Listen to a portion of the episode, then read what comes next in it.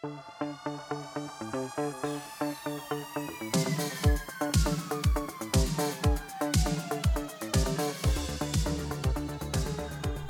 aí pessoal, sejam muito bem-vindos a mais um episódio do podcast do Economista Sincero, você bem informado ou não.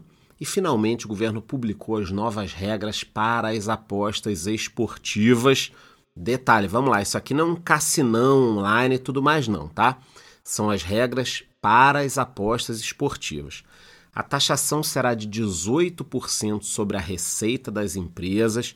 A princípio, essa taxa seria 16%. inclusive, já gravei um podcast falando sobre isso mas o governo mudou de ideia. A taxa agora então passou a ser de 18%. A tributação será sobre a receita obtida com os jogos após o pagamento dos prêmios e do imposto de renda sobre a premiação. O Ministério da Fazenda será o responsável por fornecer as autorizações às empresas, ou seja, pô, você quer ter uma empresa de apostas esportivas, você tem que ter uma autorização do Ministério da Fazenda.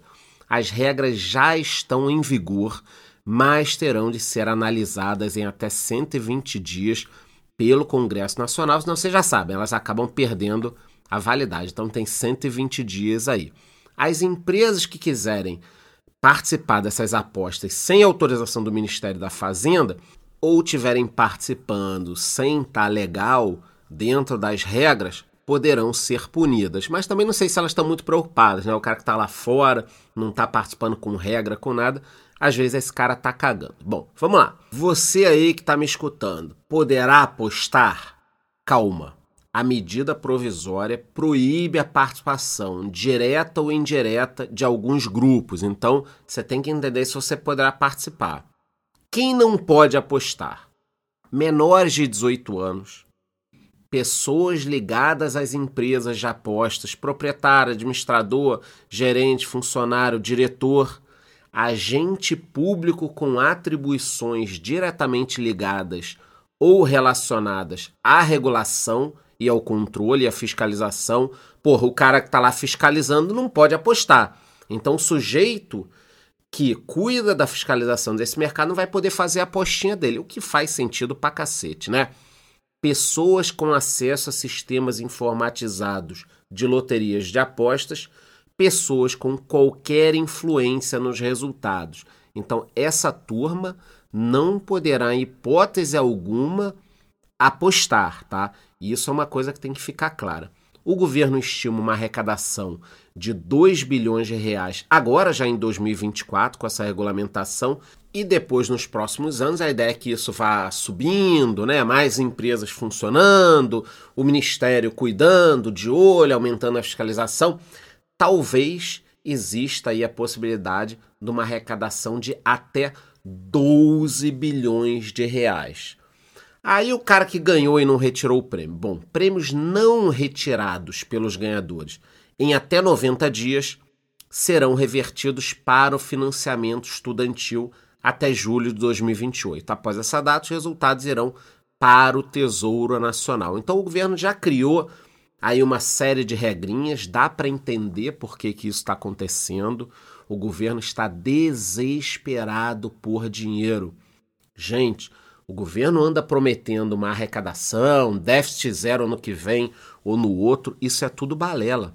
A verdade é que a arrecadação em algumas áreas não está chegando no que eles estavam estimando e as despesas estão superando as estimativas. O rombo é grande, 100, 150, quiçá 200 bilhões de reais se o governo não cuidar, então eles estão olhando para tudo. Agora, já passou uma história que eu vou trazer aqui no podcast. A questão da tributação e da taxação dos produtos até 50 dólares. Isso pode deixar um rombo de 30, 35 bilhões. O governo está precisando de qualquer dinheiro, por isso ele vai regulamentar, quer dizer, já está regulamentando as apostas esportivas eu sempre gosto aqui de deixar claro que eu divido as apostas em duas categorias. O cassino online eu sou contra. Por quê? Você está brigando com o algoritmo, ali tem muito rolo, as empresas acabam modificando. Eu acho que isso tudo é esquema, tá? Você acaba sempre perdendo dinheiro. Já no caso das apostas esportivas, eu não sou contra, é melhor regulamentar mesmo. Porque você tem a chance de ganhar. Você aposta num time, você aposta lá, por exemplo, na Fórmula 1 Você escolheu um carro.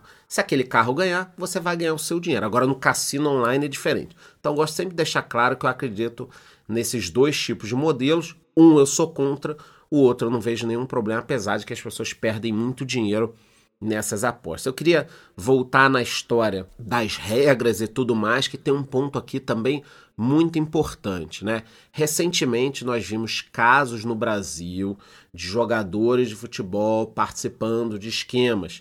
Na Itália, no início dos anos 2000, nós tivemos vários escândalos. Então, assim, não adianta fingir que nada está acontecendo. É óbvio que dirigentes, jogadores, juízes, muita gente acaba participando do rolo o cara vai lá, faz uma aposta, ou alguém em nome dele faz uma aposta, e ele dentro do campo dá um jeitinho de garantir aquele resultado. Então isso existe, não é a maioria que acaba fazendo isso, são poucos, mas que sujam o nome do esporte. Por isso, existe uma regra interessante também dentro dessa medida do governo. Quem trabalha ou possui empresas de apostas esportivas não poderá atuar como dirigente ou ter participação em organização esportiva. Basta lembrar que ano passado todos os times da Série A tinham algum tipo de patrocinador de aposta esportiva. Tá muito colado, gente. Esse mercado tá muito junto. É óbvio que isso vai dar problema, tá? E caso exista algum jogo suspeito, ele deverá ser reportado ao Ministério da Fazenda. E aí eu queria aproveitar aqui esse momento. Porra, será que alguém vai denunciar o Vasco, cara? Não tô ocupando, não, não tô fazendo denúncia, tô perguntando. Porque assim, não é possível que o time tenha uma campanha dessa no Brasileirão. A pior campanha da história do Brasileirão. Às vezes eu torço para que alguém denuncie, seja algum esquema, e pior que não é esquema, não. Olhando o futebol, o negócio tá feio mesmo, tá? Então, em resumo, 18% as casas de apostas vão ter que pagar de aposta esportiva, vai ser tudo regulamentado, estimativa de 2 bilhões agora até 12 no futuro. Muita gente não pode apostar, muita gente não poderá participar desse mercado e ao mesmo tempo das organizações esportivas e qualquer novidade eu volto aqui para falar com vocês. Antes de eu ir embora, me digam aqui nos comentários do podcast, você é contra ou a favor das apostas esportivas. Eu sou favorável, me digam aqui nos comentários. Eu sempre deixo uma enquetezinha, não esqueça de votar na enquete. É isso. Te vejo no próximo episódio.